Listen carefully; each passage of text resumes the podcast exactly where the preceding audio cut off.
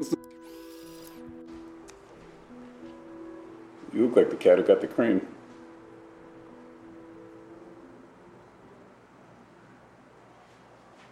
Slept with Martin girl.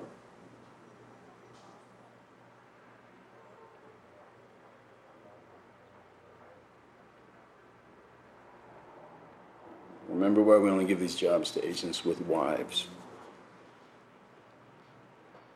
Right, that's better. Those two are your targets for phase three.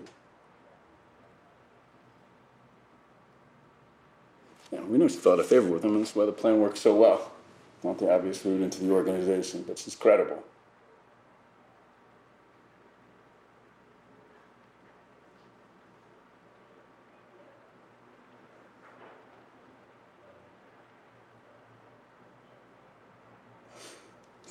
She's just worried about you meeting her ex. People are simple machines. The digestive system's easily confused.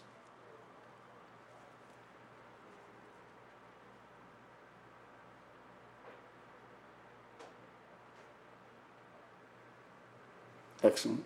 Let them approach you.